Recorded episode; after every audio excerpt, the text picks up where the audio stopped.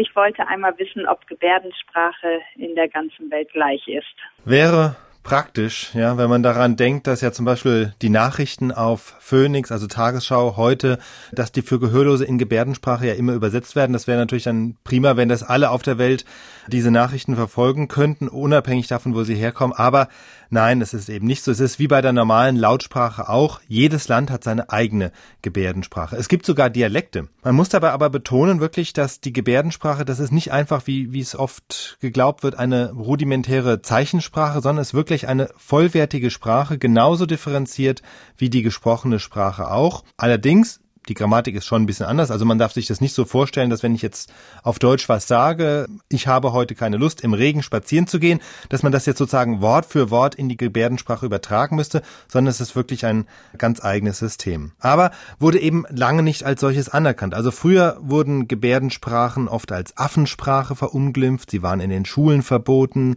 sie waren in Frankreich sogar bis 1991 verboten und man hat gehörlose Kinder hauptsächlich eben immer beigebracht, ja, lest den anderen vom Mund ab und versucht selber Geräusche mit dem Mund zu machen, selbst dann, wenn sie miteinander kommunizierten.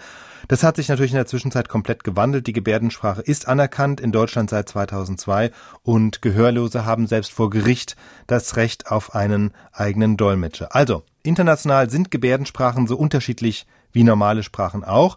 Das heißt, sie sind fast so unterschiedlich, denn in mancher Hinsicht sind sie sich natürlich doch ein bisschen ähnlicher. Kann man sich leicht vorstellen, dass zum Beispiel für bestimmte Begriffe die Gebärden überall auf der Welt ähnlich sind, also die Zahlwörter eins bis zehn. Ja, da gibt's kaum Unterschiede zwischen den verschiedenen Gebärdensprachen oder auch die Zeichen oder Symbole für bestimmte Körperteile wie Auge oder Wörter, die dann abgeleitet sind wie sehen oder hören. Das ist klar, dass die dann überall auf der Welt mit ähnlichen Zeichen versehen sind, während sie in der gesprochenen Sprache natürlich mit völlig unterschiedlichen Wörtern bedacht sind. Insofern sind sich die Gebärdensprachen ein bisschen ähnlicher als die gesprochenen Sprachen, aber es gibt trotzdem keine Weltgebärdensprache.